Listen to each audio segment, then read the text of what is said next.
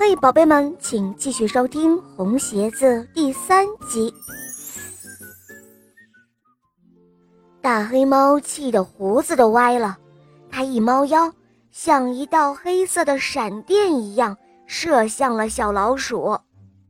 红鞋子往上一蹦，硬硬的鞋帮碰巧撞在大黑猫的脑门上，大黑猫喵一声惨叫。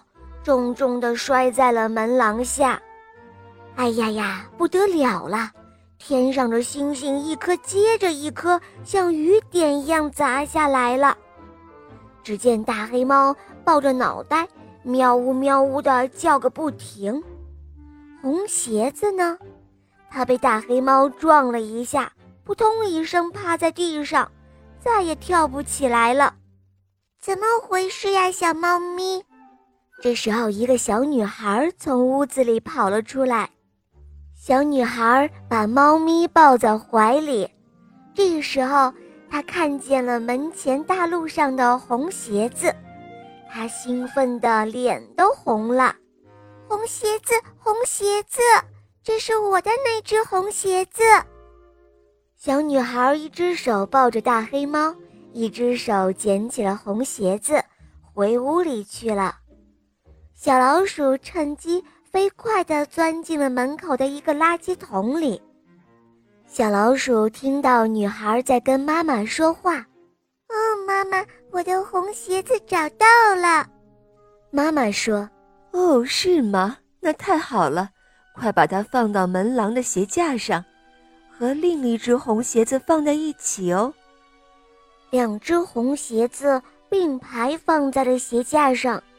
一只红鞋子轻轻地对另外一只红鞋子说：“哦，我可真想你啊，我也想你了。”另一只红鞋子轻轻地回答：“是一只小老鼠陪着我回来找你的。”嗯，那我们应该好好谢谢那只小老鼠。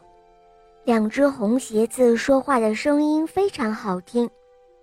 小老鼠躲在垃圾桶里。静静地听着，一动也不敢动。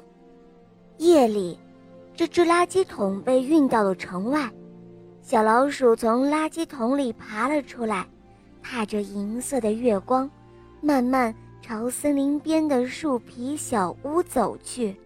他的心里有了一点空空的感觉，这种感觉和饿了还真不是一回事儿。